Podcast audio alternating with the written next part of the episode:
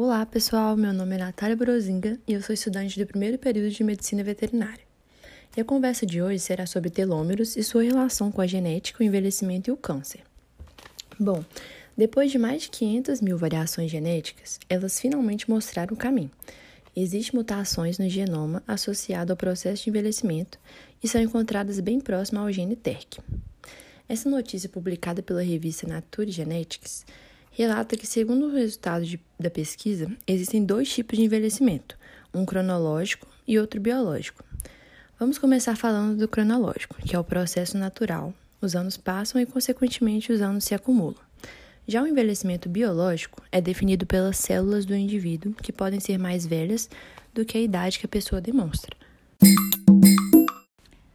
Em 2009, o prêmio Nobel foi concedido à doutora Elizabeth Blackburn pela descoberta da enzima telomerase. Essa enzima tem a função de reparar telômeros danificados. Uma coisa muito importante sobre essa enzima telomerase é que ela age sobre as células cancerígenas, o que ajuda a reconstruir os telômeros quando as células se dividem. Sendo assim, uma estratégia de combate ao câncer seria inibir a enzima em células afetadas.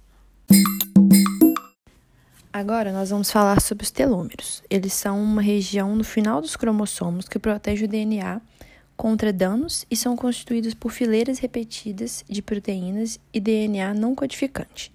Eles têm como função principal manter a estabilidade no DNA. Cada vez que a célula se divide, os telômeros são encurtados ligeiramente e são os encurtamentos de longa extensão ao longo da vida que impedem que os cromossomos se repliquem de forma correta e a célula pode perder completamente ou em partes sua capacidade de divisão. E se o DNA não está com estabilidade, está relacionado ao nosso envelhecimento. Se nós conseguíssemos controlar nossos telômeros, poderíamos chegar aos 100 anos com cara de 50 ou aos 80 com cara de 30. E você?